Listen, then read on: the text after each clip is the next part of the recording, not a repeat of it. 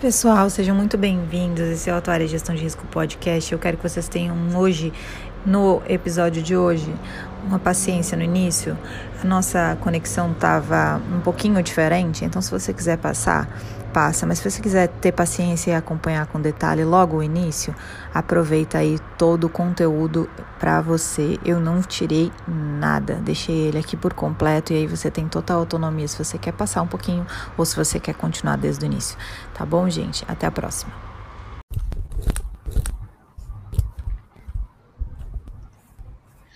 Sejam muito bem-vindos. Estamos começando mais um Atuária e Gestão de Risco Podcast. Eu sou Maris Caroline e hoje eu estou aqui com o nosso querido Ivo Loyola. Seja muito bem-vindo.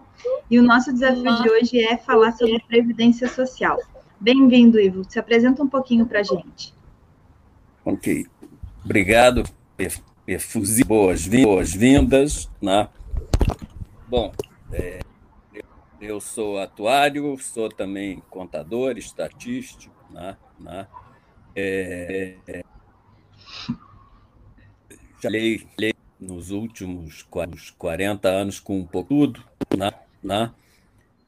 Seguro, seguro, previdência social, é, é, previdência complementar, capitalização, na passei, eu acho que por todas as áreas de sorteio, sorteio, eu acho que eu acho que pouquíssima gente trabalhou com isso, né?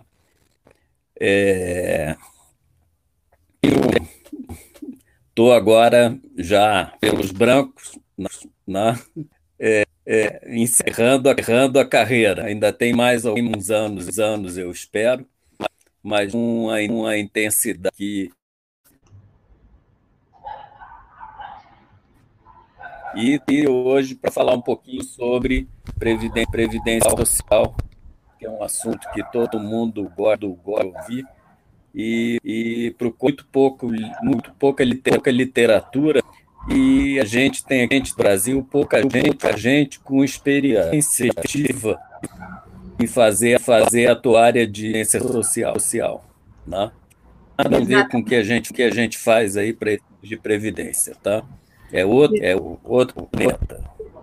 Exatamente. O desafio é trazer essas diferenças que a gente tem e o, o Ivo se propôs a trazer para a gente essa, essa diferença. Então, vai ser uma aula, né? Uma aula de previdência social que tem muitas peculiaridades em relação à previdência. E eu vou deixar, pedir para vocês já deixar um like aqui embaixo no vídeo, naquela mãozinha, se inscrever no canal, quem está chegando aqui pela primeira vez tem uma, uma tarja ali, inscreva-se em vermelho.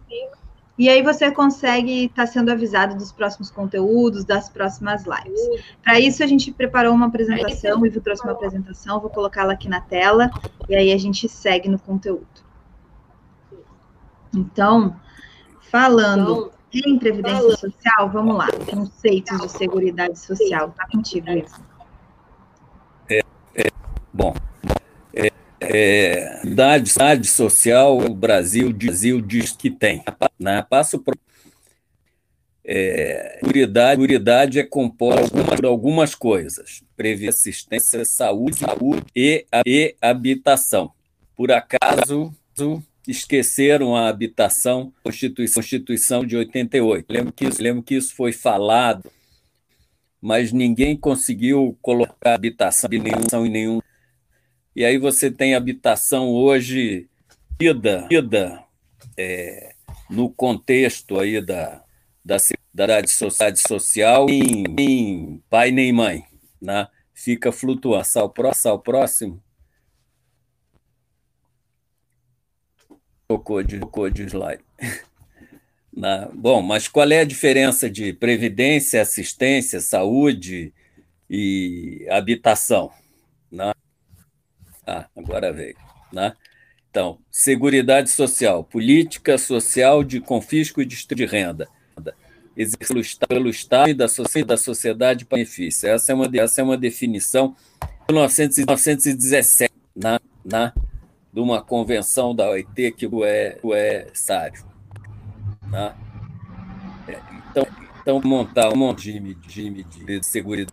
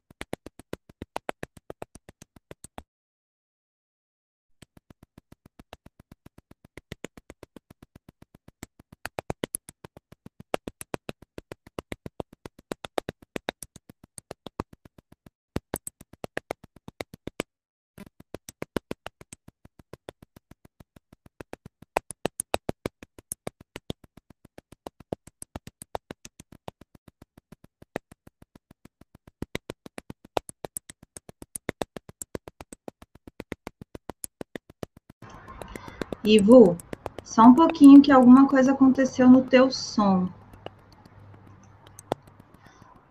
Só um pouquinho que alguma coisa aconteceu no teu som. O pessoal tá me avisando aqui que tá sem som, ficou conectado, é picado, né? É... Só um pouquinho, gente.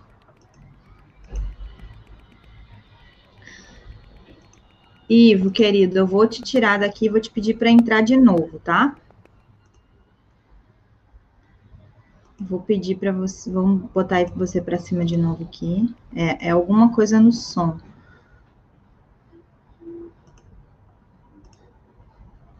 Vamos lá. Sem problema nenhum. Esses conceitos de previdência social são extremamente importantes no mundo e a gente vai ter calma para falar sobre eles. E ainda mais com toda essa, essa, essa separação que o Ivo fez aqui, excelente para a gente, falando sobre seguridade, seguridade social. E aí a gente vai ter um som bom. Então vamos, eu vou indo aqui enquanto isso, pedindo para vocês deixarem os seus comentários e teria um pouquinho de paciência. Realmente, a conexão da internet essa semana tem piorado muito. Conta para mim aqui nos comentários se isso aconteceu com a internet de vocês também. Ó, o Antônio está me falando aqui, ó, que é economista, graduado em ciências atuariais. Eu também sou economista e eu acho que faz uma diferença a gente ter a questão da economia aí conosco participando da formação. É, NASA está aqui, seja bem-vindo.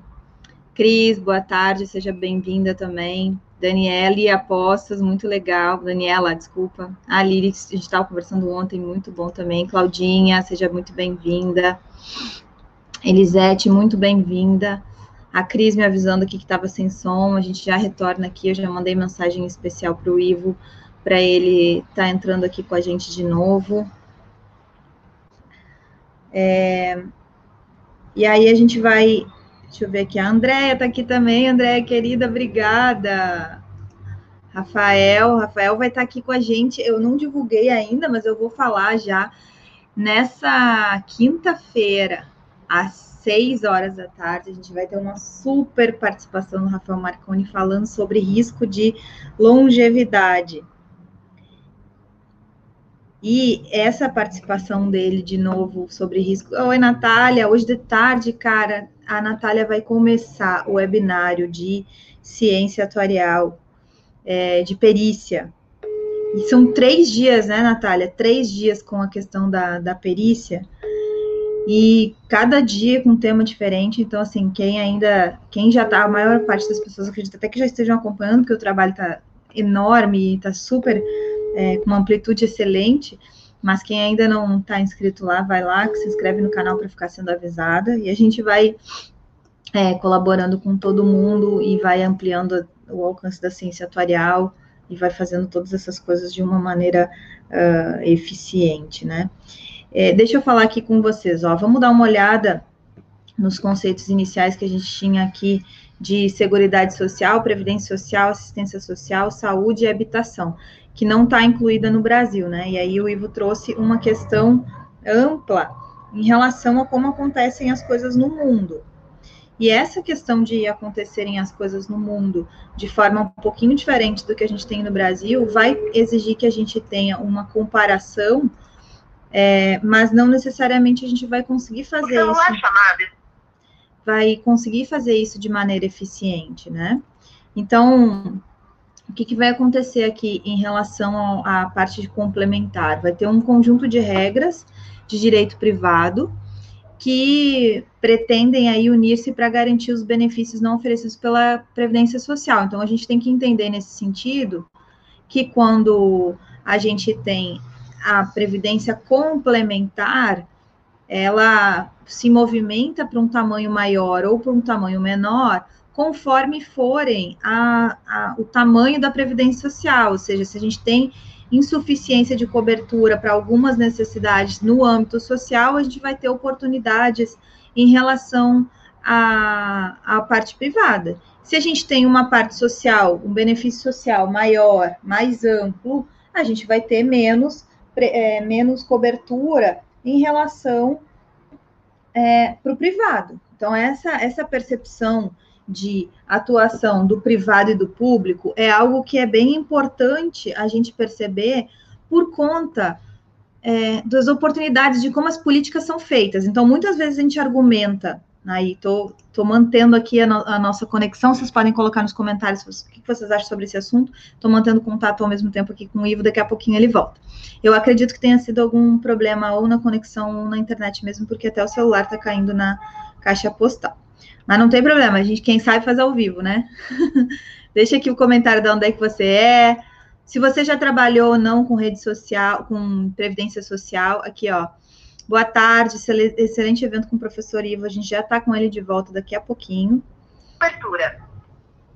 E vamos ver se ele consegue voltar, senão a gente vai seguindo aqui no material e vamos interagindo. A Natália falou aqui, ó, pra gente, ó, são três dias de evento, sejam todos muito bem-vindos. Inclusive, a gente deslocou o nosso webinário, que normalmente aconteceria na quarta-feira, a gente deslocou para quinta para que todos pudessem assistir, tá?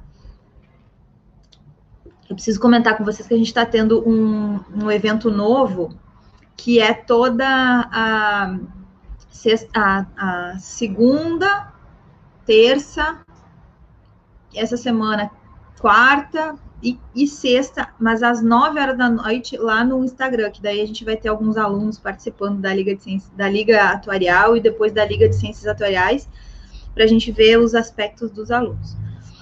Mas vamos lá. Então, olha só o que, que o Ivo tinha separado para a gente estudar, né? Então, quando a gente tem uma previdência complementar, ela realmente vai hum, é, ir no movimento para além das necessidades que não possuem cobertura na Previdência Social. Então, quando eu tenho insuficiência de cobertura para as necessidades na Previdência Social, dos desejos que as pessoas têm para, em termos de programação de renda futura, de benefícios financeiros, de equilíbrio ao longo do ciclo financeiro, a gente vai ter a atuação da previdência social, da previdência privada, né? Então, é, essa atuação complementarmente, é, esse entendimento né, dessa complementariedade é muito importante. E aí, a, aqui, ó, o Ivo trouxe diferenças, né? Previdência social é um regime de direito previdenciário, direito social, e a previdência complementar vai seguir um regime de direito privado.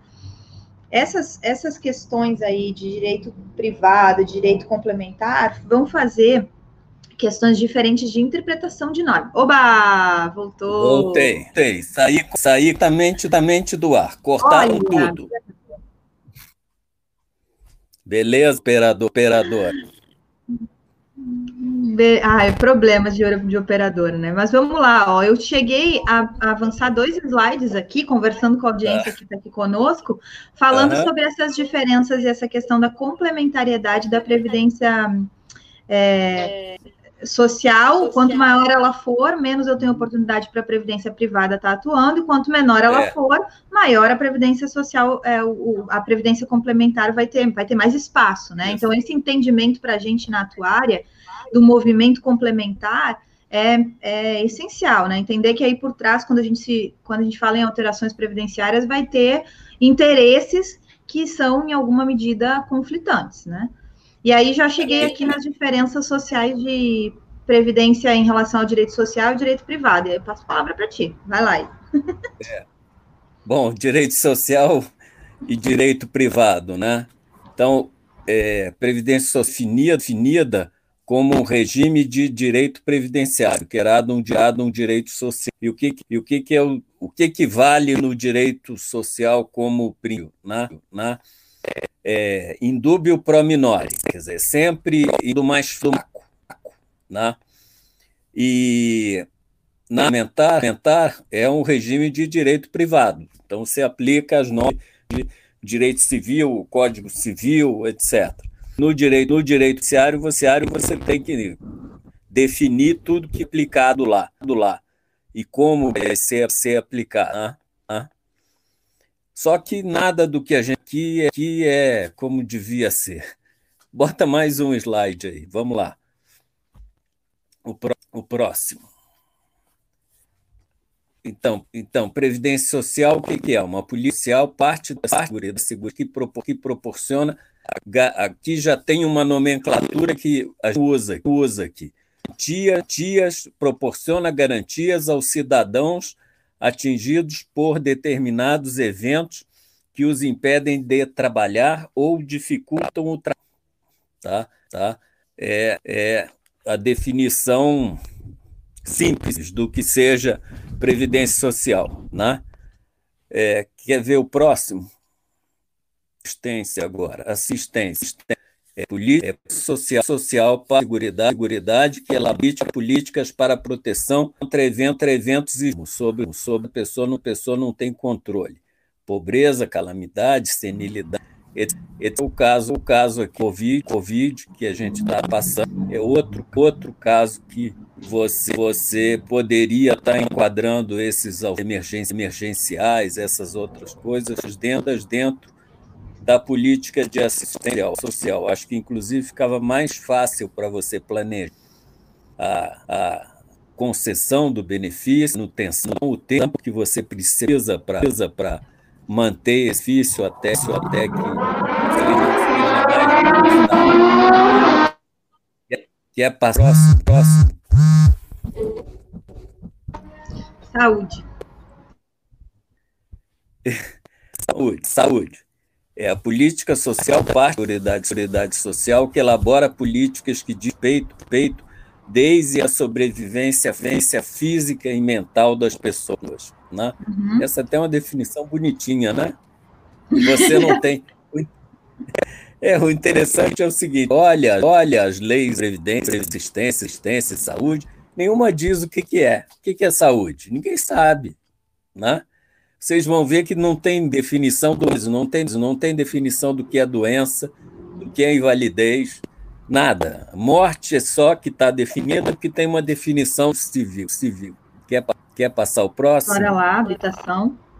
Habitação, habitação é social, parte da atividade sociedade social que direito a, a políticas para permitir a todos possuírem uma habitação digna. Tá? Uhum. É,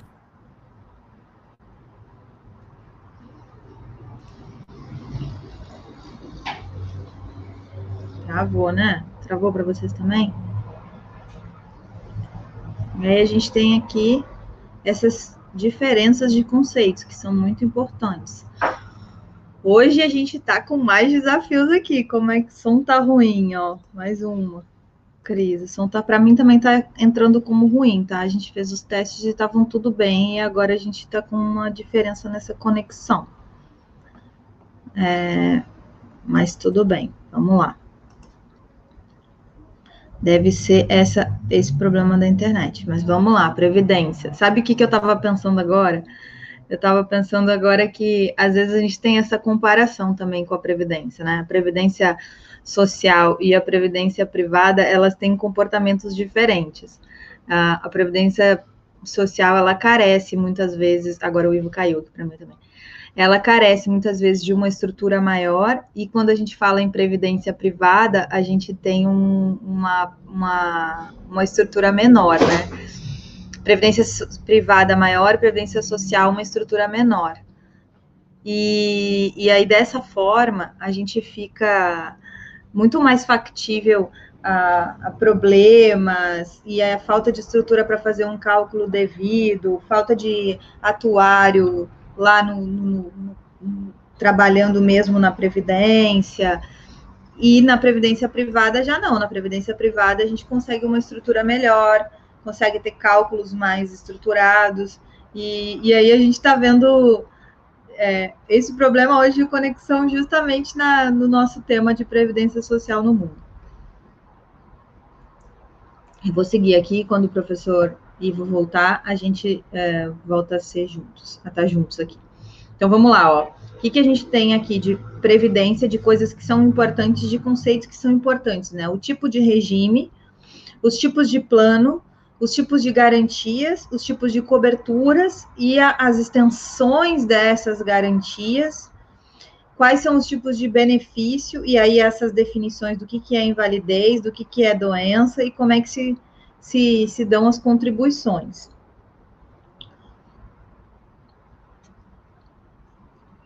Então, o que, é o regime aqui? Ó? Regime, conjunto de regras que oferece garantias aos residentes e estabelece as condições da concessão e de manutenção.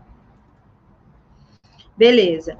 O que, que eu tenho em termos de plano? Diferente do regime no direito brasileiro, designa um conjunto de regras aplicável à previdência complementar. Então, quando eu tenho um regime de previdência, é uma coisa, e quando eu tenho um plano de previdência, é outra. São conceitos diferentes que fazem com que a gente tenha percepções diferentes. Ó, nos regimes, a gente vai ter condições, né, estabelece condições de concessão e manutenção, e aqui a gente pode ter, inclusive, regras diferentes na previdência complementar, dependendo dos objetivos. Voltou o Ivo aqui.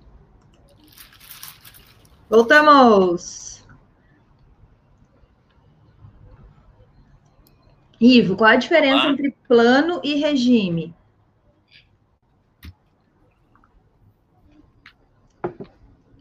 Plano e regime, ó. Regime e plano. Olá. Tá todo mundo ouvindo, agora tá ótimo. Estão me ouvindo? Estamos. Posso falar? Pode. Posso. Então tá. Então vamos lá. Né? É...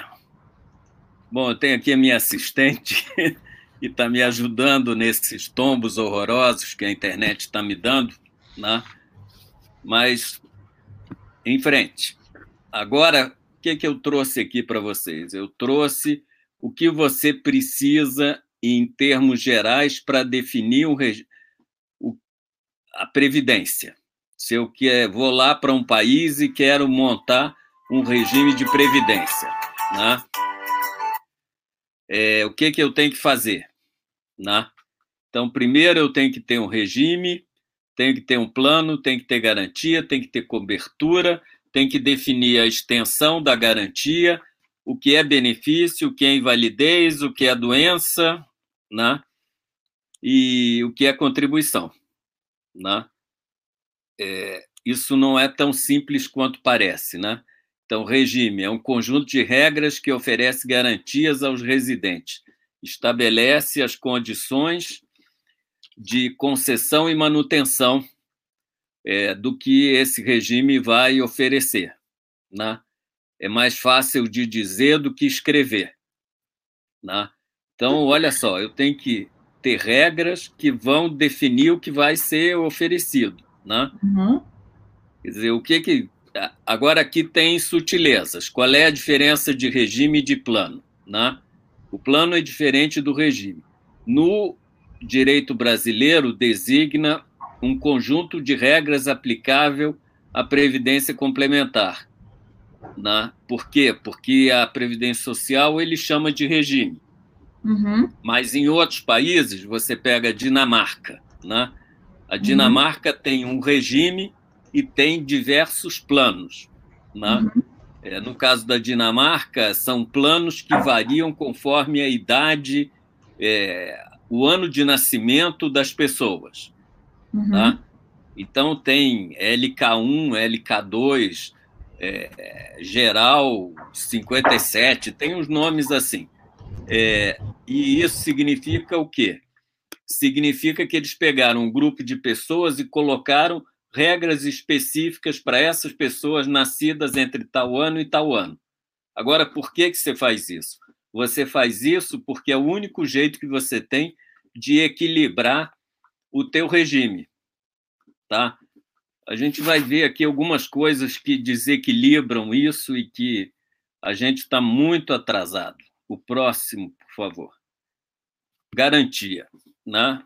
Garantia, definição da proteção oferecida pelo regime, estabelecendo a cobertura que será dada aos eventos cobertos. Aqui ficou meio né? morte, sobrevivência. Então, em geral, o que, que você procura é, cobrir ou oferecer para as pessoas? Alguma proteção em relação à morte dela e dos familiares, em relação à sobrevivência que tem a ver com senilidade, quer dizer, quando que eu fico velho, a viuvez, orfandade entrada em invalidez, nupcialidade, nascimento, divórcio, etc. Né? É, devia ter tábua para todas essas coisas, não tem nada. Né? Vamos lá, cobertura. É a extensão em que a garantia é dada àqueles que a ela têm direito. Né? Então, por exemplo, se eu estou falando de morte, é, eu posso dar pensão só para a esposa, se eu estou num país árabe. Né?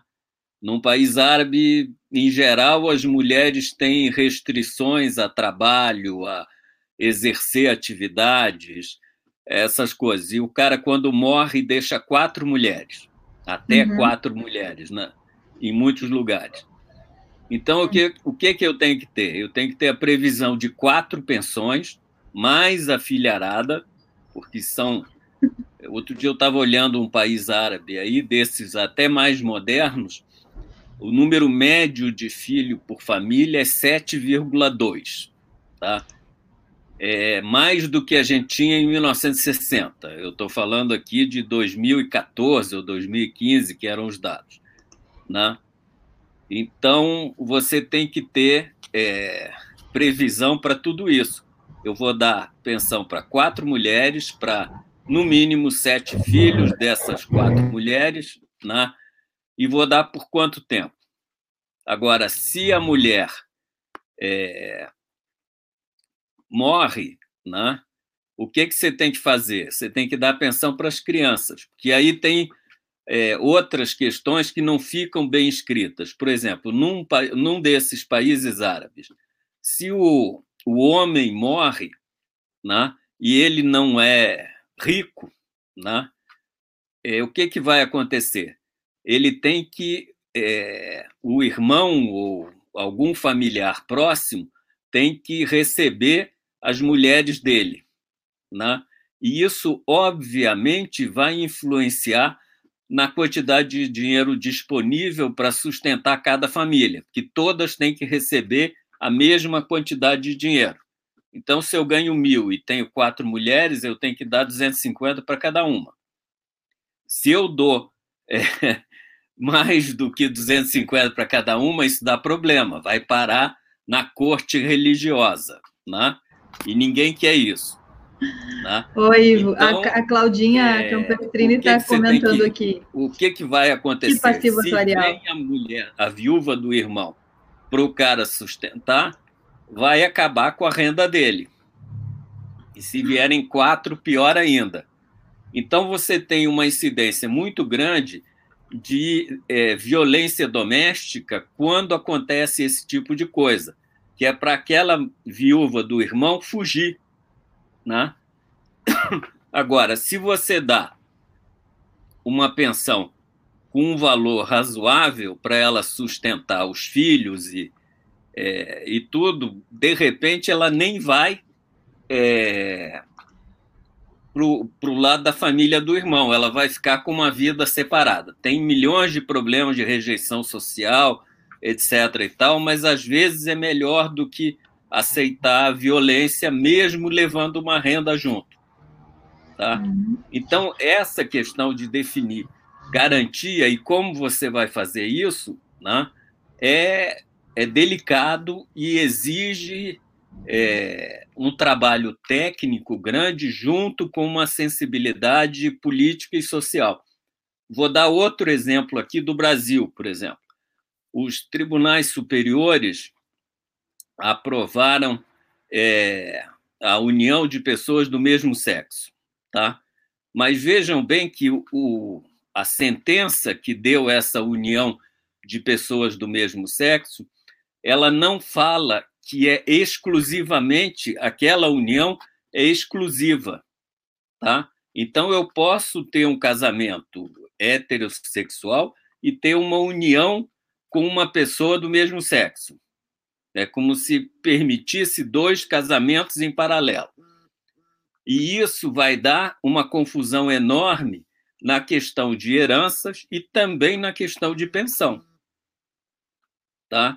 Que pensão hoje, quando aparecem aquelas viúvas, duas, três viúvas lá no fundo de pensão ou no INSS, elas levam as pensões.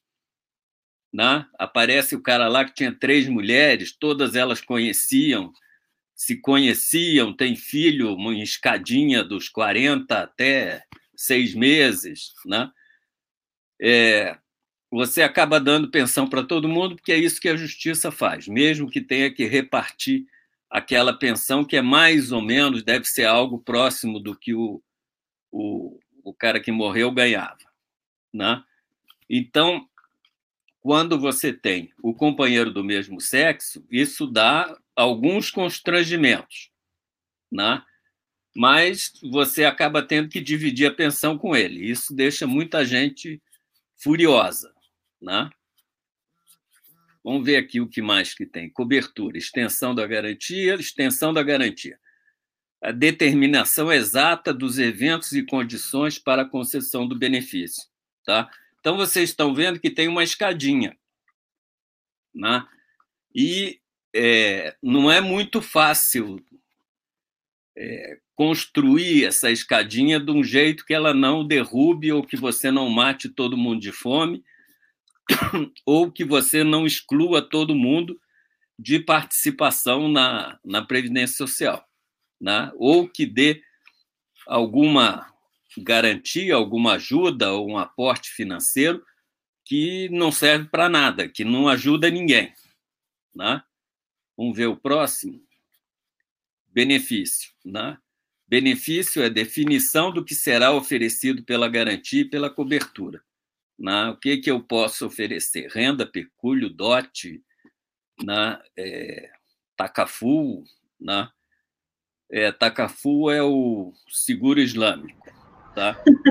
que é um outro planeta que era bom a gente começar a aprender isso na faculdade, porque ninguém explica aqui o que, que é tacafu.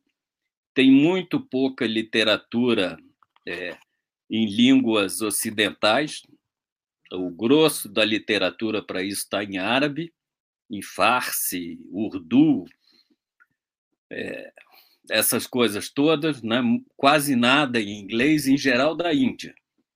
E a Índia tem uma população muçulmana considerável, né? então os atuários de lá aprendem o que é tacafu, vem tudo bonitinho, cai no exame de atuário do Instituto Indiano de Atuária, né? É interessante. O Tacafu vale a pena. Talvez uma outra palestra aí sobre isso seja interessante. Falar de Tacafu e Retacafu, que é o, o resseguro de Tacafu. Né? Bota o próximo aí. Vamos lá. Vamos falar de invalidez. Né? O que é invalidez? É o evento incapacitante para o trabalho ou para a vida cotidiana, parcial ou total, que cada país precisa ter uma definição legal. E que quem já leu aqui a, a lei de previdência social não está definido em lugar nenhum. Não. Não é? Exatamente. Você joga tá. tudo no colo do perito. Então, é o perito, que é o, o Deus Todo-Poderoso, que define se as pessoas são ou não inválidas. Né? Tem o caso que eu conheço do cara que estava com é, câncer maligno, né? Ele foi operado e tal, e aí foi pedir o benefício no INSS. Como o perito não gostava dele, recusou a concessão do benefício, disse que não estava, que não tinha câncer maligno. Né? É isso que dá quando você não, não define direito o que são condições incapacitantes. Né? Isso tem muito a ver com medicina do trabalho, né? É, engenharia de segurança, isso tudo está muito ligado porque é, é, a quantidade de gente que é, passa a ter essas condições pode ser muito grande e isso é muito ruim para o regime, tanto pela entrada das pessoas em benefício quanto pela despesa que elas vão dar na saúde.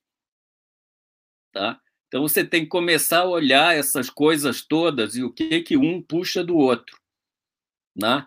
E é sempre mais barato gastar em prevenção do que gastar em cura. Prevenção de acidente do trabalho, de doenças do trabalho, né? e das doenças em geral. Né? Esse período que a gente está passando né? vai deixar um rastro de doenças aí que não tem fim. Né? A maioria delas ligadas a sangue né? e à condição pulmonar, coisas que não estão definidas ainda e que vão ter que ser pensadas é, em que medida esse negócio é incapacitante e qual o grau de incapacidade que isso traz para as pessoas. Então, imagina você ficar com uma sequela do Covid no pulmão, né, que reduz a tua capacidade respiratória em 50%, 60%, e você é um cara que faz um trabalho com conteúdo braçal pesado. Quer dizer, sei lá, você é professor de educação física para não falar alguém que carrega e descarrega caminhão. Né? Não tem condições. Né? Uhum. Isso tudo vai precisar ser discutido e ninguém está preparado para isso. Uhum. Né? A gente, como atuário, não está preparado, não tem nenhum, nenhuma reflexão aí. É, os médicos desconhecem o assunto completamente, né? É, advogado é bom que não chegue nem perto disso, porque senão vai estragar todo o trabalho. Né? vamos, ver, vamos ver o que acontece. Né? Então, doença.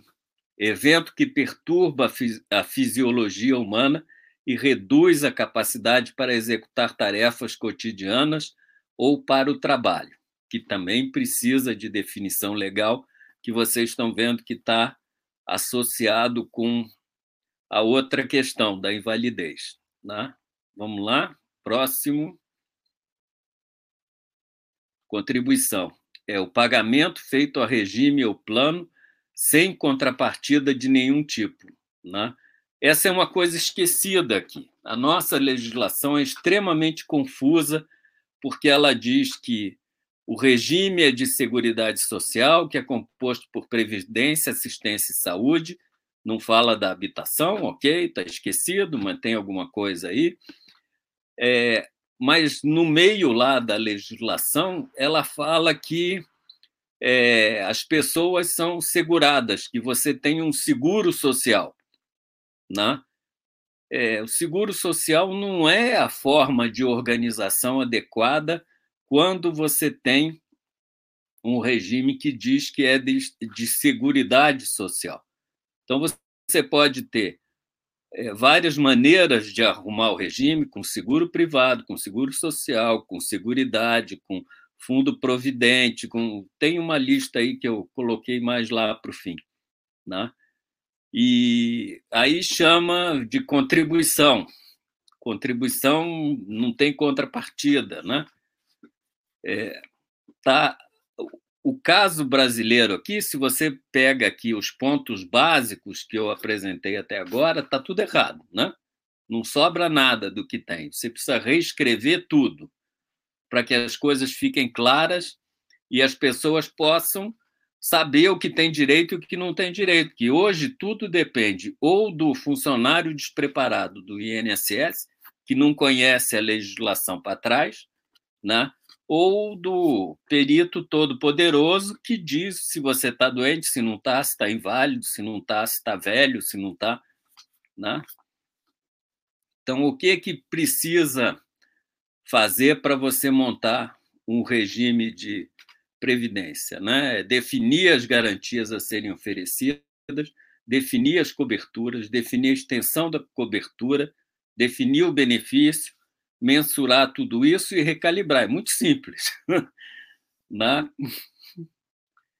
É, eu, esse último ponto, mensurar, é que o pessoal costuma achar que é só isso. Mas se você não ajusta as coisas lá em cima, você, ok, eu mensurei e descobri que com aquela definição que está em vigor, eu vou gastar 500. Mas 500 é muito mais do que eu arrecado, eu arrecado 300. Então, aonde que eu tenho que mexer? Lá na estrutura da, da, da, previ, da Previdência para que eu consiga gastar alguma coisa próxima de 300. Tá?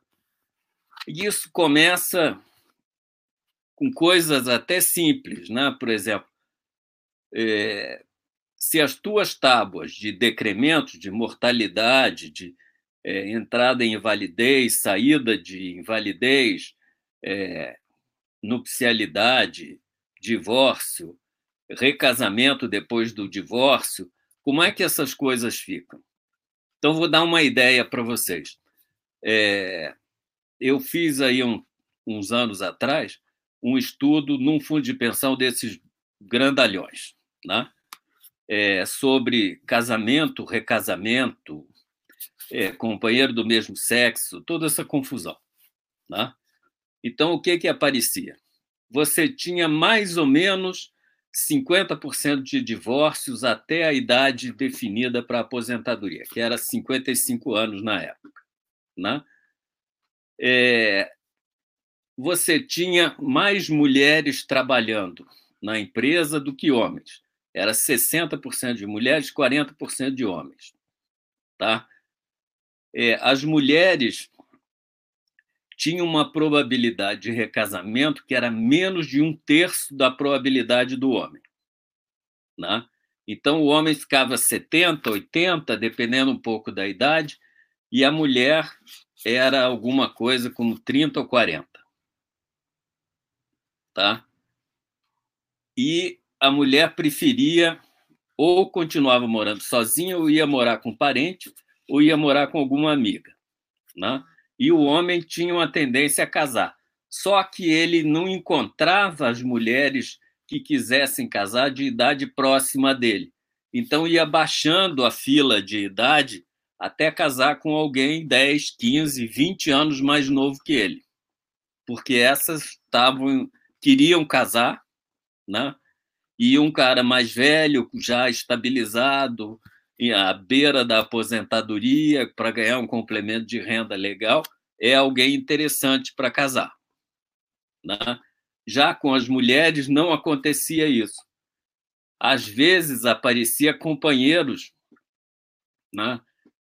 assim, 30, 40 anos menos. A gente achava que fosse filho e não era era é, companheiro informal, né?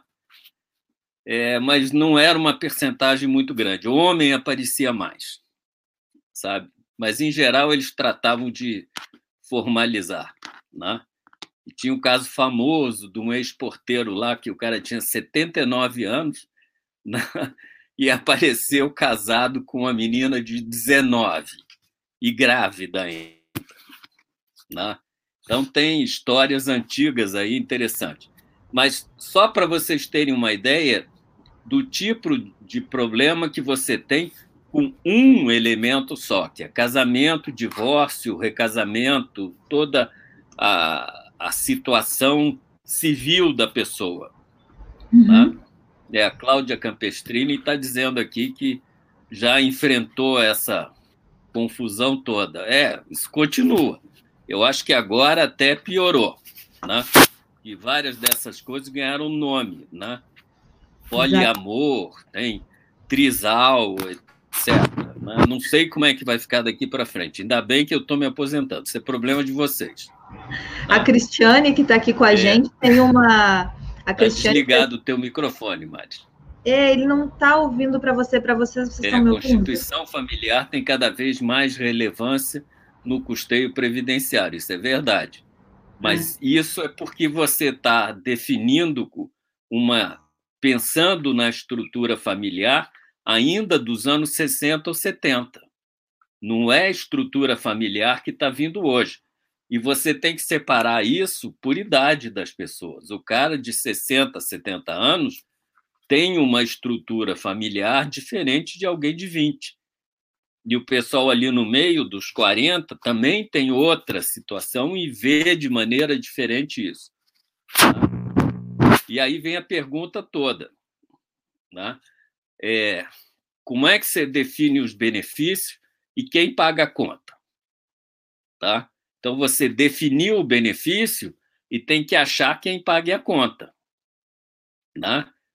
É, esse é que é a, a, questão difícil de todo o regime de previdência social. Né? E, ok, você até achou alguém que pague a conta. Ele vai pagar através de quê? De imposto ou de contribuição específica para Seguridade Social? E aí tem uma outra discussão. Quando você está pagando por imposto, a despesa da Previdência Social ela se mistura com as outras despesas do governo. Então, é um gasto fiscal. Agora, quando você diz que vai custear a tua despesa de previdência, assistência e saúde, né? é, por contribuições específicas, quer dizer, contribuições que são o Estado agindo para confiscar a renda de alguém e entregar para outra pessoa. Isso é contribuição, é diferente de imposto. Né? Então, contribuição, o Estado exerce o poder de polícia dele e tira um tanto do dinheiro de pessoas ou empresas para entregar para essas pessoas que precisam. Tá? É, e como é que você vai balancear tudo isso? Né? Isso é muito difícil. E não tem resposta certa, você tem que ir trabalhando. Né? Teu microfone está desligado, Márcio. Bota o outro aí. Mais um slide. É, vocês estão vendo, quem está assistindo aqui ao vivo está vendo que o professor não está ouvindo as minhas contribuições. Está desligado o teu tá microfone. Está indo, peraí. Vamos lá. Mais um slide, o próximo. Ah, vamos lá. É, esse aqui é muito legal. Isso dá uma confusão quando a gente tenta dar um curso, né? porque é, você tem aqui listados, não é uma lista totalmente exaustiva, mas é o que se encontra habitualmente aí, hoje em dia, né? Os diferentes tipos de regime é, para você fazer previdência social e assistência, né? Saúde, mais ou menos aqui, né? Então vamos lá. O que é um regime universal? É aquele que é oferecido a todos, né? Independente de idade, né? É, em geral, você trabalha com uma limitação, que é a limitação geográfica, né? Então, o regime universal é oferecido a todos é, todas as pessoas que moram é, num país, né?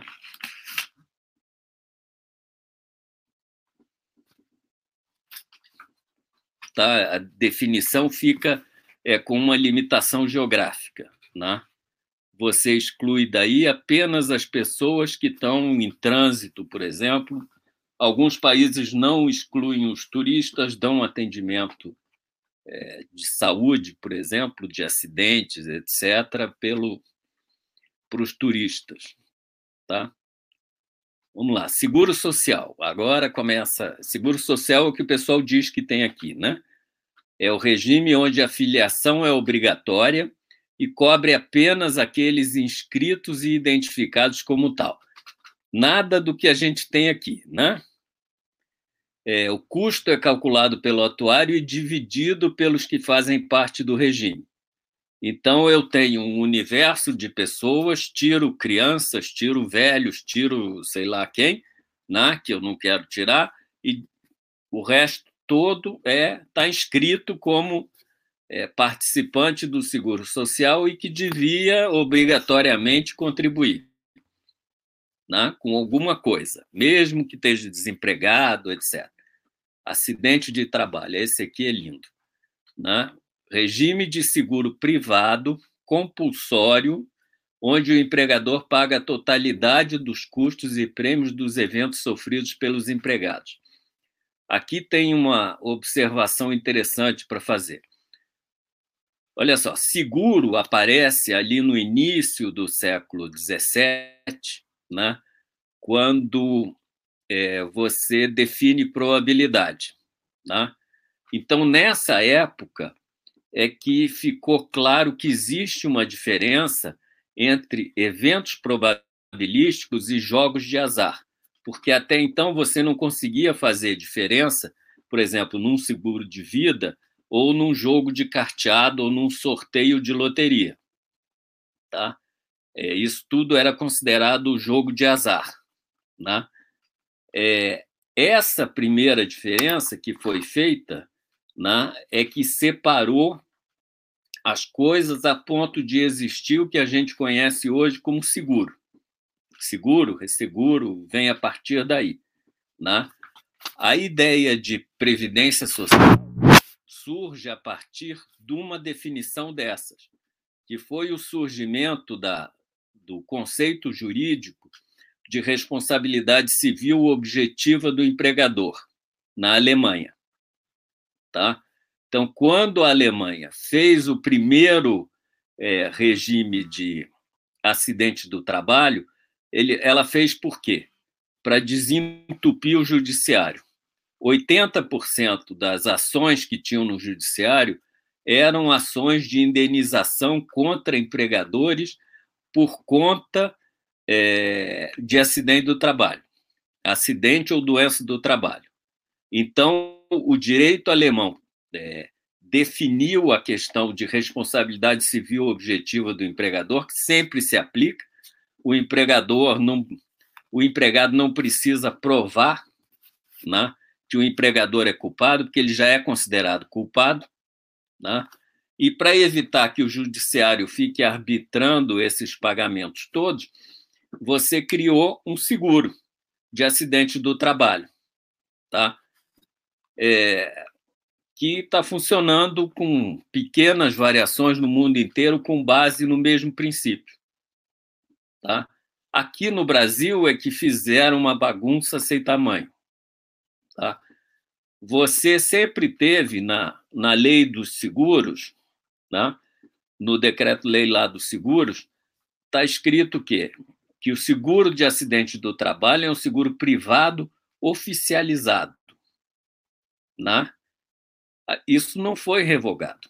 Quando você fez a Constituição em 88, você acabou incluindo na regulamentação né, acidente do trabalho como uma cobertura a ser dada pelo teu regime de previdência social.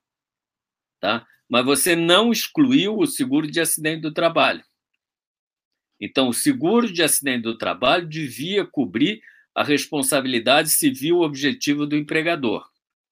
Tanto é que o judiciário continua julgando essas questões de acidente do trabalho na vara estadual né, e com a legislação é, lá do, do decreto-lei dos seguros, tá? da época da reforma administrativa. Né?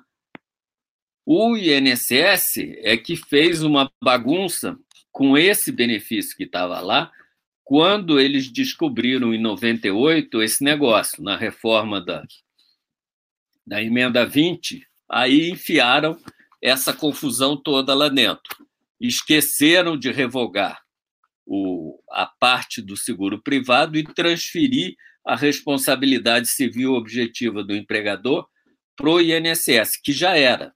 Né? O que, que o decreto lá diz? O decreto diz que o INSS é a seguradora, ele é equiparado a uma seguradora para tudo que diga respeito ao seguro de acidente do trabalho. Então, ele devia, como já fez no passado, receber, receber os prêmios, contabilizar como se fosse uma seguradora e pagar as indenizações como se fosse uma seguradora. Tá? A gente não tem nada disso. E isso é uma grande bagunça isso tem que ser arrumado já para não piorar muito mais as coisas. Né? Antes que venha gente pior ainda no Supremo e bagunce esse negócio de vez. Né? Difícil. É... Então, é... que mais a gente tem aí? Questão do empregador. É regime previdenciário compulsório, onde o empregador indeniza o empregado pela perda de capacidade laborativa causada por acidente ou doença do empregador, né? Responsabilidade civil objetiva. O próximo. Please. Assistência social. Agora começa a enrolar mais ainda. Né? Regime que oferece benefícios em razão de necessidade premente, acidentes, catástrofes e outros eventos, inclusive Covid-19. Tá? É, auxílio emergencial é isso, aquele auxílio dobrado para as mulheres é isso. Os empréstimos que você está dando em condições especiais para a empresa também é assistencial. Tá? É, tem o um artigo lá da CLT que diz que os entes federativos têm que cobrir a despesa de despedida e os encargos sociais dos negócios que eles fecharam por conta da, de problema de saúde, também vai cair tudo aí na conta da assistência social.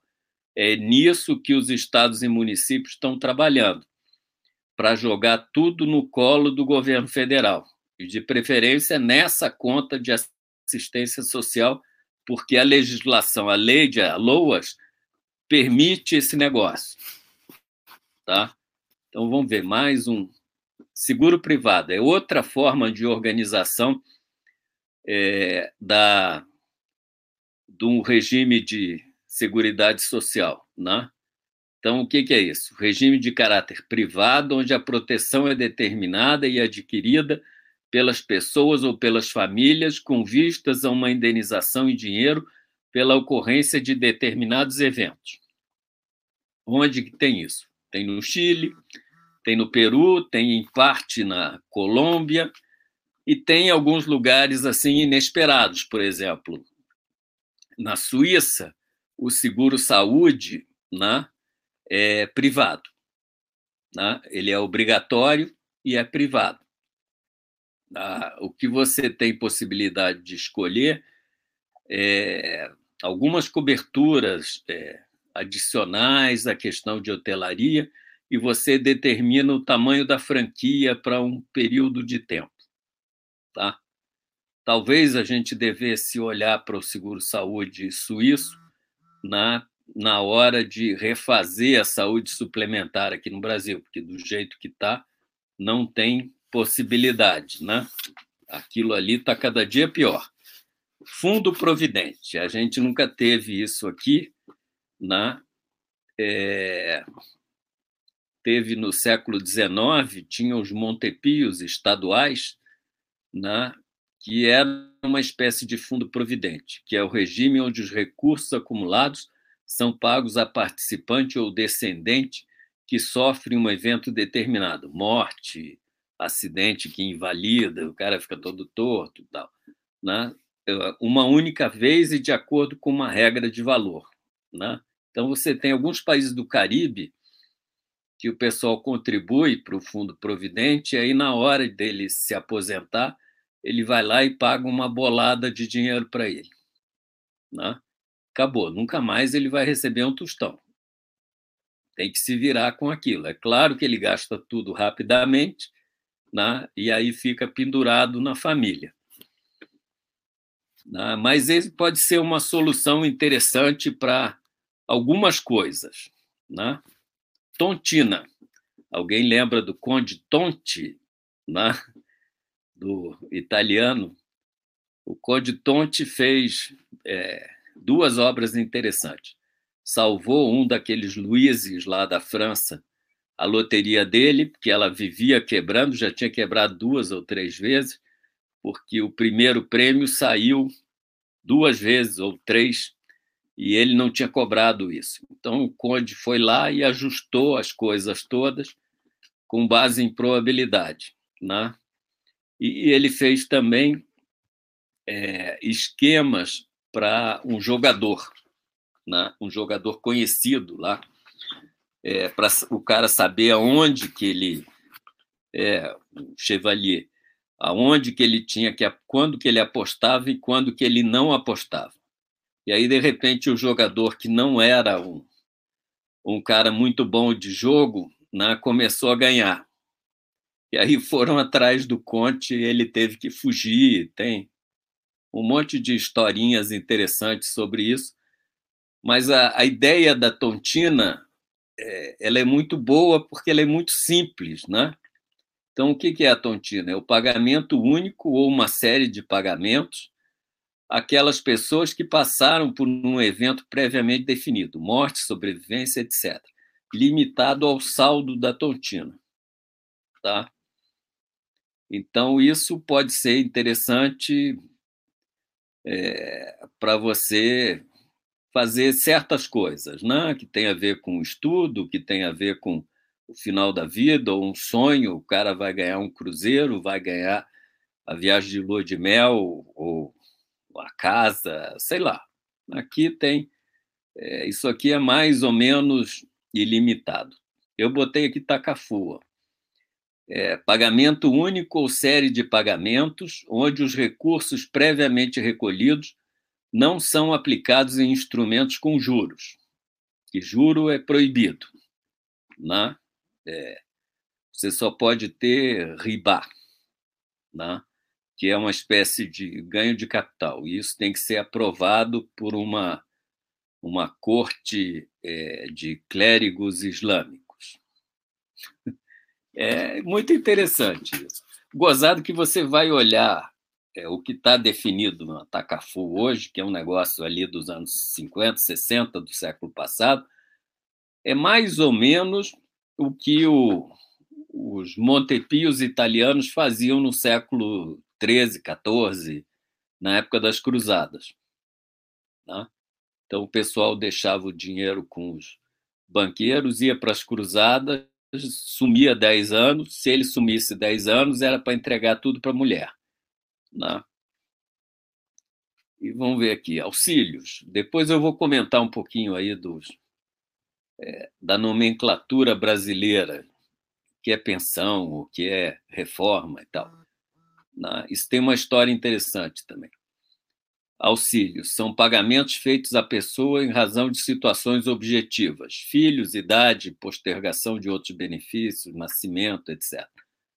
Né? Então, aqui, filho, acho que é o caso mais comum, né? salário família, é, postergação de benefício, pé na cova, ou outras coisas semelhantes. Né? Próximo é, aposentadoria. É, aqui já está o. Esses nomes, aposentadoria, pensão, etc., têm uma diferença de interpretação muito grande dependendo do país. Tá? Mesmo aqui nos países é, que foram colônias espanholas, você pega o, sei lá, Colômbia, o México e a Argentina, né? é, o sentido de, de rubilação para eles é completamente diferente nos três. Tá? Eu vou explicar aqui no, no caso brasileiro. Tá? É, esses nomes todos, aposentadoria, pensão, vocês vão ver tudo que aparece aí, tensa, etc., veio das ordenações manuelinas de 1400 e não sei das quantas. Tá? que era a primeira compilação de leis é, mais bem feita que aconteceu lá em Portugal. Né? Então, o que, que era aposentadoria? Né? Aposentadoria era o cara a quem o rei devia um favor, ou que foi lá e pediu um favor e o rei resolveu conceder, é, que significava que ele ia receber algum dinheiro por mês ou por ano sem precisar trabalhar. Isso é aposentadoria. Você vai receber do soberano um dinheiro sem precisar trabalhar. Essa é a definição de aposentadoria. Tem gente, advogado, que faz umas interpretações macarrônicas aí, dizendo que era de aposentos, que o cara ficava trancado nos aposentos. Não é. Né?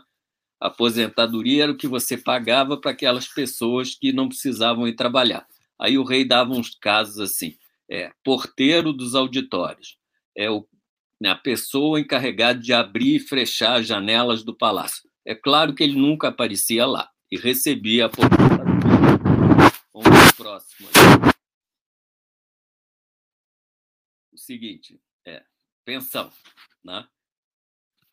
Bonito, né? Superstite, indenização paga a família superstite, é sobrevivente, tá? Da onde que veio a pensão? Nessa época aí, o Dom Manuel e alguns reis seguintes estavam brigando com os árabes, né? Seja ali do lado em Sevilha, ou seja no que hoje é o Marrocos e o norte da Argélia. Né? Então, é, a pensão era o seguinte: o rei chamava um nobre mais novinho lá, que ele estava de olho nas terras, levava pra, o, o nobre para alguma campanha, botava ele na linha de frente, dizia para ele ir lá e matar todos os infiéis que ele ia para o céu. O cara ia, morria, né? E o que que acontecia? O direito português não permitia e ainda não permite que as mulheres herdem a terra, né? Então a terra nesse caso ficava para o rei e ele tomava a terra e dava uma pensão para a viúva, né? para ela não morrer de fome, porque não se esperava que mulheres trabalhassem fora dos serviços domésticos, né? ainda mais alguém com algum título. Né? Então, pensão é sempre indenização né? pela perda do familiar, pela perda da fonte de renda. Né? É, você está indenizando aquela pessoa. Vamos lá, jubilação, esse é legal é o pagamento feito aos professores quando eles se afastam das aulas. Né? Como você não tinha aposentadoria no sentido de definir uma idade de invalidez senil a partir da qual você considera que todo mundo está velho e vai mandar para casa.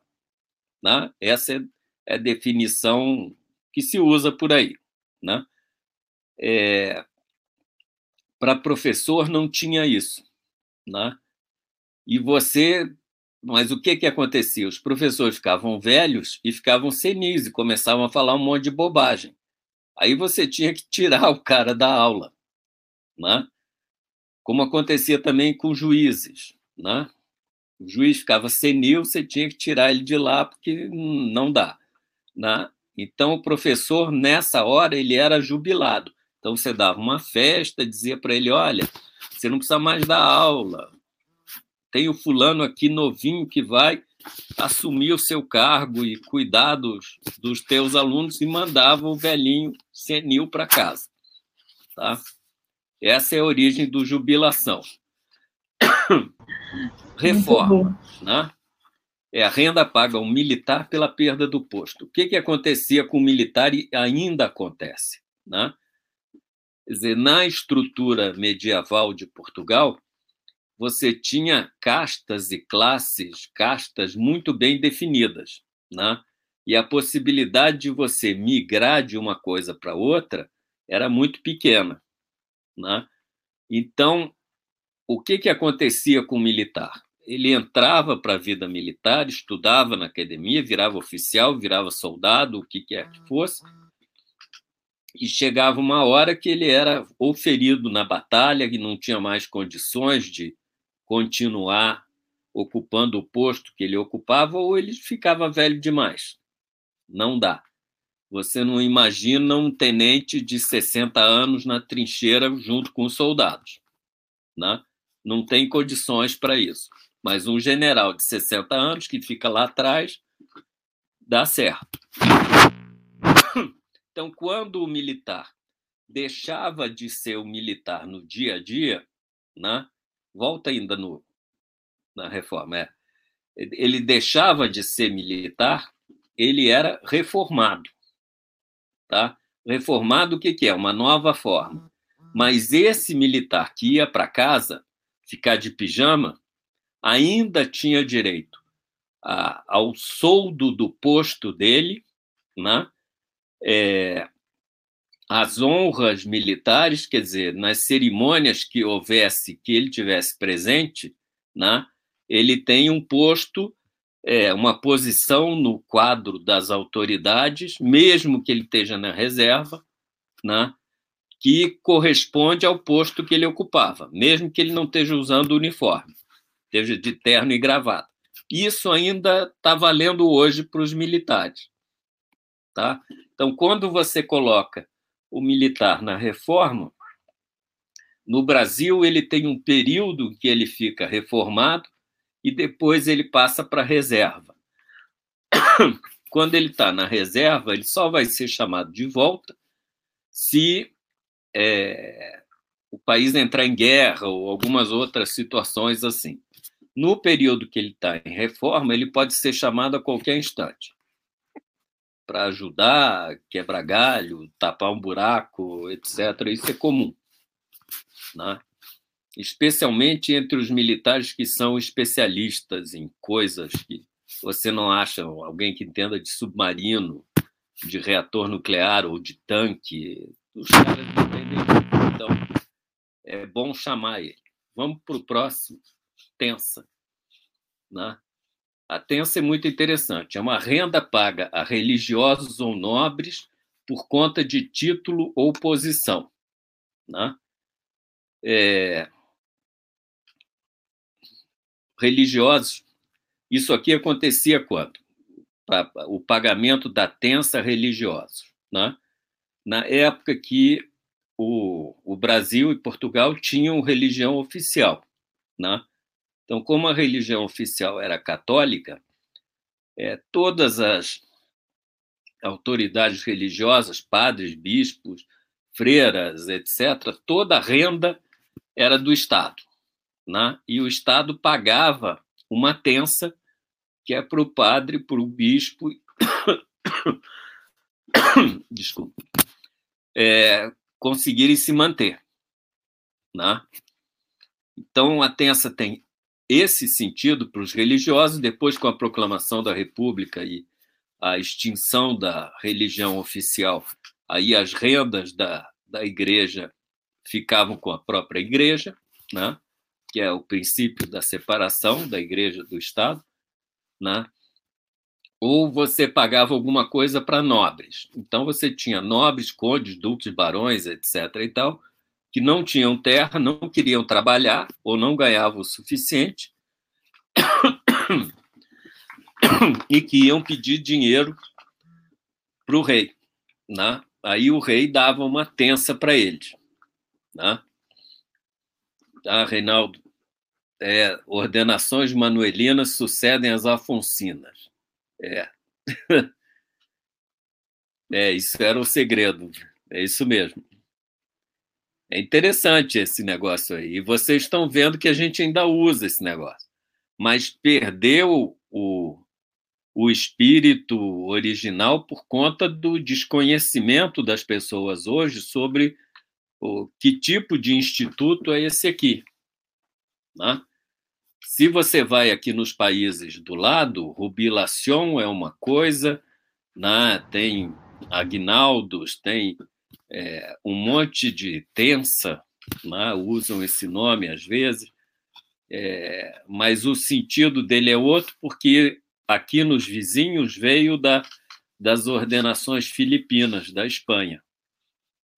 Tá? Então, o sentido é, é bastante diferente. Né? Vamos lá, o próximo. É, olha lá, mais confusão. o que, o que, que é um regime contributivo não contributivo? Né? É aquele que você tem ou não contribuição. Em geral, a gente está tratando aqui do contributivo das pessoas. Eu posso ter regimes contributivos é, que tratam, do, primeiro, de uma contribuição separada dos impostos, né? Ou não contributivo, que é o regime custeado pelos impostos gerais. Tá? Vamos lá. Mais um. Atuário. É a gente, né? Especialista em matemática superior que identifica riscos e atribui valores monetários a eles. Oh, legal. O próximo. Avaliação atuarial. É a mensuração matemática dos compromissos de um regime de previdência social e da adequação das contribuições para cobrir estes compromissos ao longo dos anos. Tá? Isso aqui te dá uma definição de avaliação atuarial completamente diferente daquela que a gente está acostumado, que você faz para uma posição em 31 de dezembro. Né? supondo um conceito que é o de contabilidade, que é o going concern. Quer dizer, a continuidade dos negócios. Quando você está tratando de um regime de seguridade social, não tem nada disso. Tá? Ou mesmo de Tontina, de Tacafu, o que for, né? Montepio. Continuidade é, não é o princípio definidor. Esse aqui também é muito bonito.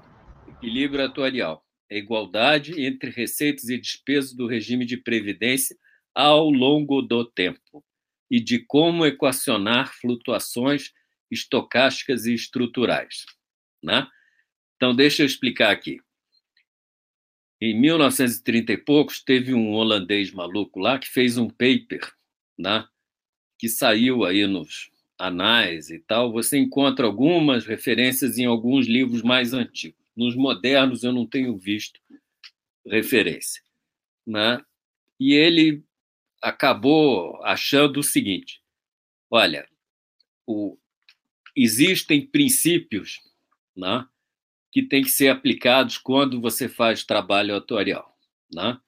Então, quando você está em seguros, o primeiro princípio que você aplica é a igualdade entre receita e despesa. Que a gente está tratando de seguro privado, né? E eu, que sou segurador, não quero passar mal porque eu tenho despesa maior do que a receita, não vou tirar do meu capital. Né? Então, eu trabalho todo ano, faço todas as avaliações e todas as mensurações para que receita seja sempre igual à despesa. Tá? Então, esse é o primeiro princípio aplicado basicamente a seguro privado. Né? Aí ele achou um segundo princípio, né, que também era aplicado em seguro privado, mas era secundário, mas era aplicado em primeiro lugar aos regimes de fundo de pensão, que já existiam em 1930. Né? E o que que esse princípio diz? Né? Esse é o princípio do prêmio nivelado. Tá? Então, se eu, num fundo de pensão, começo cobrando das pessoas por idade, eu vou começar, quando o cara tem 18, 19 anos, alguma coisa como, sei lá, 5,5%. Né? E vou acabar aos 55 com 130. Né? É claro que os 5,5 o cara consegue pagar, mas 130 ninguém consegue pagar. Então, como é que eu faço isso? Eu pego esse fluxo todo de despesa e transformo num prêmio nivelado. Né? Um prêmio nivelado todo mundo paga. Tá? Então, a ideia de equilíbrio atuarial para o fundo de pensão é, em primeiro lugar, eu encontrar o prêmio nivelado, né, que gere o fluxo de receitas, que vai corresponder à igualdade entre receita e despesa. Tá? Isso é que é equilíbrio atuarial no fundo de pensão. E o que, que é equilíbrio atuarial? Na Previdência Social. Né? É, é essa igualdade entre receitas e despesas obtida através de um prêmio nivelado, que é o que tem na Previdência Social, né? mas onde você está considerando né, flutuações estocásticas e flutuações estruturais. Tá? Então, eu não posso pensar como eu penso no fundo de pensão, exclusivamente no custeio do benefício. Eu tenho que pensar em tudo que vai acontecer dali para frente que vai afetar positivo ou negativamente o benefício que eu estou oferecendo. Tá? Então, sei lá, mortalidade. As pessoas ficam falando que tem transição demográfica, etc. e tal. Eu acho que não tem, que já passou, que o negócio está invertendo. Né? E agora, com os efeitos todos da Covid, isso vai ficar evidente nas tábuas do IBGE, que eles publicam todo ano, tem que aparecer queda na esperança de vida. Não pode subir é, oito meses é, em cada ano né, a esperança de vida. Não, não é assim que funciona esse negócio. Né? Isso também tem a ver com o método. Eles usam o método Barro, que é um método demográfico e tal, que não gera uma tábua que tem as características que um atuário precisaria para poder usar. Né? Então, se começar a fazer as tábuas direito, né, a gente vai achar resultados muito diferentes aí. Então, a ideia de equilíbrio atuarial é, no regime de previdência é um equilíbrio muito mais complicado do que os outros, onde você parte da ideia de igualdade de receita e despesa, mas isso é uma consideração secundária, onde você tem que achar um prêmio nivelado que vai custear os benefícios por um período longo de tempo. Tá? É, incluindo as mudanças que vão acontecer nesse período longo de tempo. Quer dizer, as pessoas vão trabalhar mais anos ou vão trabalhar menos anos? Ou elas vão trabalhar num intervalo de tempo maior e com mais buracos de desemprego? Isso tudo muda a questão do financiamento do, do teu regime de previdência social. E você tem que levar em consideração. Tá? Uhum. Vamos lá, o próximo. Ó, o Reinaldo está participando aqui de novo.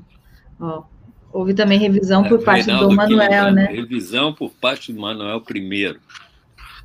É. Exatamente, ainda está co colaborando. Gente, eu estou mais quietinha hoje, porque como vocês Reinaldo viram, o Ivo não está não tá me ouvindo. conhecimento. Vamos lá. Vamos lá, hierarquia, né? É, hierarquia desses princípios é que vai definir como é que eu consigo estabilizar o meu regime, né?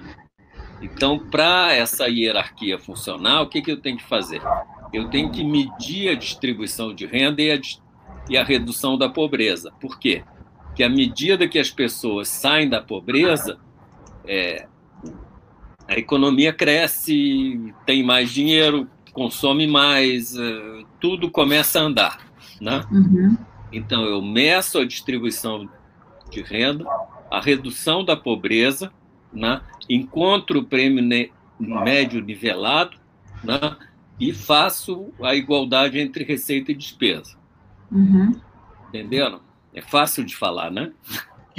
falar é muito fácil. É só para vocês terem uma ideia. Para você trabalhar com emprego, né, que é o, o primeiro gerador de receitas, né, porque é salário, é massa salarial, isso é uma briga com os economistas, né? Agora tem um outro equilíbrio, né? Que é o equilíbrio coletivo, né? Onde eu vou fazer o quê? Eu vou escolher a coletividade de referência que eu quero, eu escolho o período de gestão, um ano, 5, 10, 20, né? e escolho a base econômica, financeira e demográfica que eu vou utilizar para isso. Vocês estão vendo que o equilíbrio coletivo é uma evolução daquele equilíbrio do slide anterior, que estava muito baseado num somatório de equilíbrios individuais. Né? Então, aqui eu posso me libertar um pouco da individualidade das pessoas e passar a trabalhar com coletividades ou com grupos e como que esses grupos andam ao longo do tempo. Isso facilita a projeção, porque em geral vai gerar coletividades estacionárias, né? uhum. estocasticamente estacionárias. E uhum. aí é moleza para trabalhar com isso, tá? É trabalhoso, mas é moleza, que não tem mudanças ao longo do tempo. Mais um. Modelos, sim. É, cada variável que a gente trabalha pode ser decremento demográfico, pode ser emprego, pode ser renda, pode ser é, empresas, tamanho das empresas, faturamento, crise, não crise, né? Cada coisa dessas precisa de um modelo diferente com várias hipóteses sobre o desenvolvimento futuro. Como é que vai ser o emprego nos próximos 5, 10 ou 15 anos? Para cima ou para baixo? Os salários, a massa salarial, vai aumentar ou vai diminuir? Vai uhum. ser formal ou vai ser informal? Né? Como é que vai ser a mortalidade? Né? O pessoal aqui ainda está falando de transição demográfica, né? Só que eles esqueceram que isso já acabou. Na Europa, antes do Covid, já tinha os sinais evidentes e que a esperança de vida das pessoas estava diminuindo. em vez de aumentar. Uhum. E aqui no Brasil também, eu já eu acho que os sinais estão todos aí, é só a metodologia do IBGE que não consegue captar esse negócio. Né? Quem lida, por exemplo, com fundo de pensão ou com prefeitura de tamanho maior já deve ter visto alguns sinais é, com relação a isso. Né? Uhum. A tábua não ajusta, não... fica cheio de problemas. Né? Então, o que, que eu tenho que fazer no, nesses meus modelos todos? Né? É, eu preciso ter um estudo prévio para traçar a visão de futuro e orientar a escolha dos modelos e das visões de futuro. Que é muito difícil trabalhar com um modelo só. Se a economia vai bem, se a economia vai mal, ou se a economia vai mais ou menos do jeito que está. Uhum. Esses modelos têm que ser precisos. Caso contrário, eles não são bons. Né? A gente uhum. sabe o que, é isso. É, se eu vou trabalhar com massa salarial, se ela diminui em vez de aumentar, eu esculhambei todo o meu regime de previdência social, né? Tá tudo errado, não vai sair nada certo. Pode jogar fora e começar de novo. Verdade. Tá? Vamos ver o próximo aí. Alguém vai ter perguntas equilíbrio, né? O equilíbrio é feito pela mensuração da distribuição de renda e pelo combate à pobreza. Tá? Então, o fato de eu ter, é, sei lá, 40% da minha população abaixo da linha de pobreza e eu conseguir tirar com os benefícios da todos que têm aí de saúde, assistência e previdência, eu consigo tirar metade desse pessoal da linha de pobreza.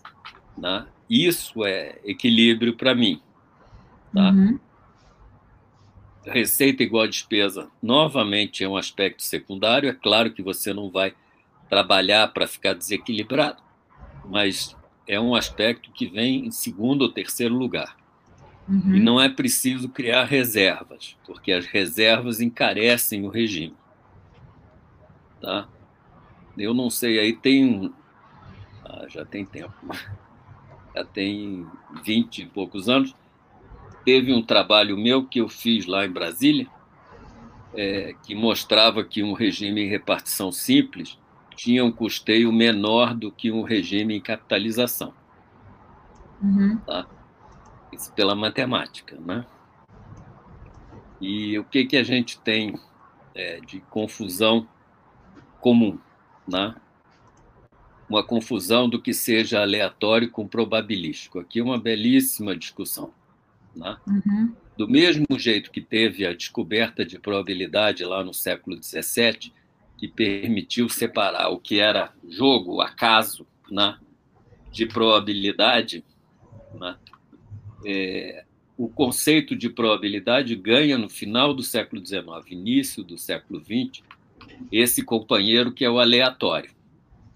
Né? Então, eu posso ter coisas que são acaso, posso ter coisas que são probabilísticas e posso ter coisas que são aleatórias. Uhum. Né?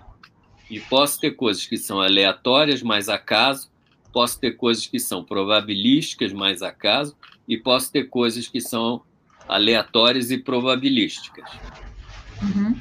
Tá? E posso ter coisas que não são nada disso. Né? É... A outra coisa que gera confusão aqui é caos, né? o caos da matemática, né? que, por incrível que pareça, não tem nada a ver com caos, ele é determinístico. Né? Então, eu tenho eventos né, que são probabilísticos e que têm um grau de caos grande. Né? Então, eu posso estimar com grande certeza para que lado a probabilidade vai, né, a partir da determinação do grau de caos do regime.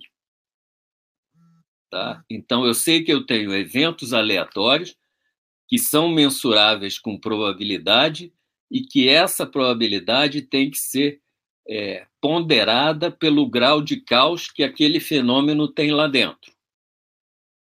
Tá? Isso acontece com é, alguns eventos ligados à mortalidade, sobrevivência, etc., né, acontece é, com tamanho do PIB, né, é, com certos agregados macros que você costuma usar para isso, que estão ligados à política, né, certos percentuais e é,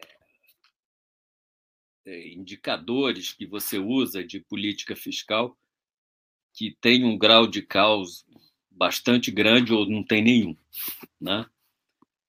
E você tem uma terceira coisa para considerar aqui, que é a evolução do preço relativo dos ativos financeiros e salários. Então, vou dar o um exemplo, isso vai ser muito fácil de verificar. É, o, o pessoal na França, o pessoal que sobreviveu à Segunda Guerra Mundial, passou por um período de prosperidade e esses franceses, a grande maioria classe média, acabou comprando uma casa na montanha para esquiar e uma casa de praia para passar o verão. Tá? Quando esse pessoal começou a morrer, ali no final dos anos 80, início dos anos 90, deixou para os filhos deles né, essas casas. O cara tinha três casas. Tinha a casa que ele morava, tinha de praia e tinha de montanha. E aí passou a deixar para o filho as três casas. Só que os filhos já tinham essas casas. Né? Então todo mundo ficou com duas casas. E aí o que, que houve? O preço das casas, tanto da principal quanto da de montanha e das praias, caíram. Tá? Não porque o mercado passou mal, a economia ia mal, sei lá o quê. É porque tinha excesso de oferta dessas coisas. Né? A mesma coisa, quando você começa a considerar é, que você tem uma transição demográfica com o aumento da esperança de vida e que a partir de um certo momento esse pessoal vai é, começar a morrer e não vai ter é, substituição, quer dizer, a tua população vai diminuir, o que, que vai acontecer? As tuas empresas vão valer menos. Por quê? Porque se eu tenho um supermercado que vende para uma população de 100 e daqui a pouco a minha população está em 90, a minha empresa vale menos. Não que eu seja mau administrador, que eu não saiba vender, mas o, o mercado diminuiu. Tá? Então, essas mudanças de preços relativos vão acontecer aqui no Brasil, com certeza, né? e ninguém está levando isso em conta na hora que você faz estudo para Previdência Social ou para Previdência Complementar. E aí vale tanto para aberta quanto para fechada. Tá? E você tem coisas no outro sentido. Tá? com essa confusão aí, você teve uma queda nos ativos financeiros que ficou mais ou menos dois terços do, do valor deles. Né? Quer dizer, isso quer dizer agora que, sei lá, Petrobras não, não é uma empresa que preste, né? ou, sei lá, a, a CPFL é uma empresa que não presta agora porque desvalorizou 60% não tem nada a ver. Né? Isso é uma oscilação. É, ou então que o título público federal que eu tinha, que estava numa curva de juros de 14%, com a puxada para baixo da Selic pelo Banco Central, que jogou para 3%, né? a minha curva encolheu. E o papel que eu tenho encolheu também. Né? Isso quer dizer que o papel não presta, que eu fui um péssimo administrador. Estou com um papel que vai render 14 se eu carregar ele afinal, contra 3 da curva. Né? Então, vejam bem, todas as maneiras que a gente está usando para mensurar valor de ativos e equilíbrio para frente têm que ser repensadas. Né?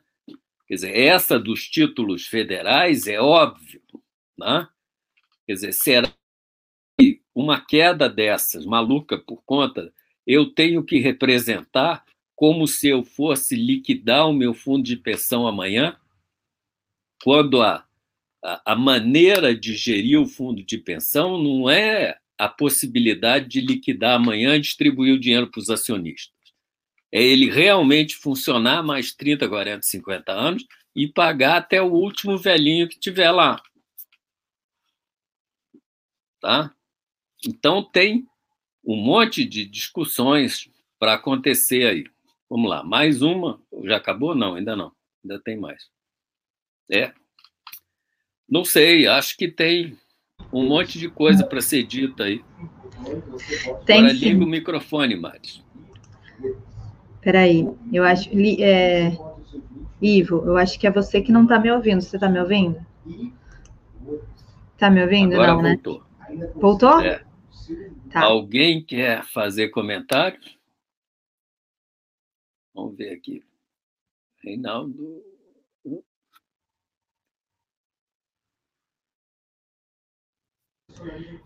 Pessoal, quem for fazendo comentário, por favor, eu já botei aqui na tela, né? Mas o... não estou ouvindo nada do que você fala. Você está ouvindo agora? Não, né? Tá, peraí. Vamos, vamos voltar. Vou entrar de novo, fazer, pedir para o Ivo entrar de novo. Gente, vocês podem ir deixando seus comentários finais. Eu queria agradecer, assim, quem é, hoje a gente estava com uma, teve uma aula aqui, né, da, do Ivo, uma aula com todos os detalhes em relação a isso e em relação à previdência. E vocês viram que são conceitos que existem no mundo inteiro, né? São conceitos de é, tensa, são conceitos de, diferentes que existem no mundo inteiro, mas que significam uma proteção social, que significam uma forma de falar, uma forma. Ó, chegou aqui, vamos lá. Agora me ouve? Foi? Oi? Tá me ouvindo? Não escuto você. Não, ai. Eu queria, eu vou aproveitar hoje para agradecer, porque o pessoal tá me ouvindo, tá? O pessoal da internet já me deu o ok aqui que tá me ouvindo. Agora voltou. Beleza? Então eu queria assim, hoje agradecer Agrade... a participação do Ivo. Opa, agora me ouve. É, agora tá bom. Tá bom.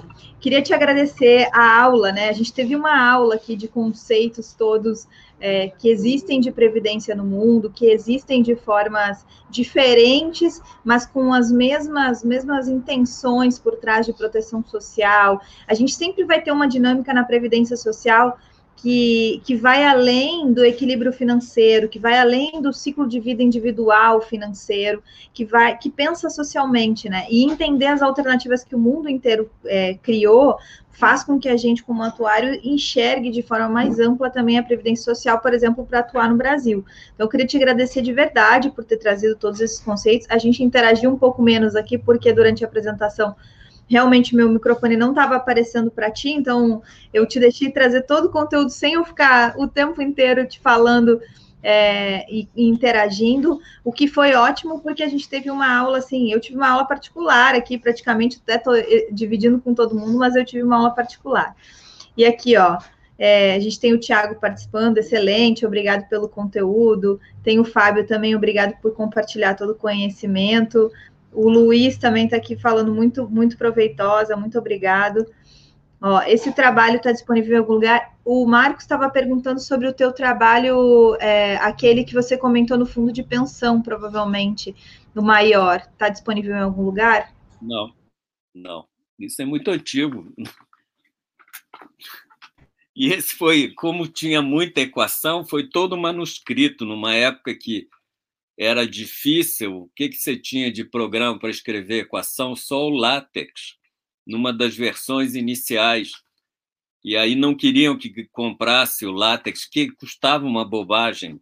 Né? E também não podia pegar da UNB, porque era tudo secreto e tal. Uhum. A gente já teve momentos muito diferentes, né? É, em relação é. às possibilidades de trabalhar, e aí o teu relato nos traz isso de forma muito evidente. É, mas eu tô aqui, ó, tô meio aposentado. Se quiserem usar as coisas que eu sei, Estou à disposição, me chamem. Né? Acho que isso é legal. Né? Não tenho problema de trabalhar com ninguém, novo ou velho. Né? Muito bom, muito obrigada pela disponibilidade. Pessoal, a gente vai encerrando hoje o conteúdo por aqui. Eu agradeço assim a disponibilidade, a presença de todo mundo. Teve vários comentários aqui é, agradecendo ao Ivo. Quem é novo aqui, aqui embaixo tem um lugar para você se inscrever para ser avisado quando todas essas lives vão para o ar e quando você tem a disponibilidade para trabalhar, para comentar ao vivo. Então tem que se inscrever no canal e já deixa um like aqui no vídeo. Ainda bem que vai ficar disponível para olhar depois, para ver todos esses conceitos é, de, de, depois novamente, tá bom? Então, Ivo, por hoje, muito obrigada. Obrigado. Agradeço a todo mundo. Você pode ficar aqui que a gente ainda conversa um pouquinho. Tá. Pessoal, esse foi o Atuar e Gestão de Risco Podcast. Eu sou Maris Carolina, estive aqui hoje com o Ivo Loyola. Um grande prazer falar sobre a Previdência Social no mundo. Thank.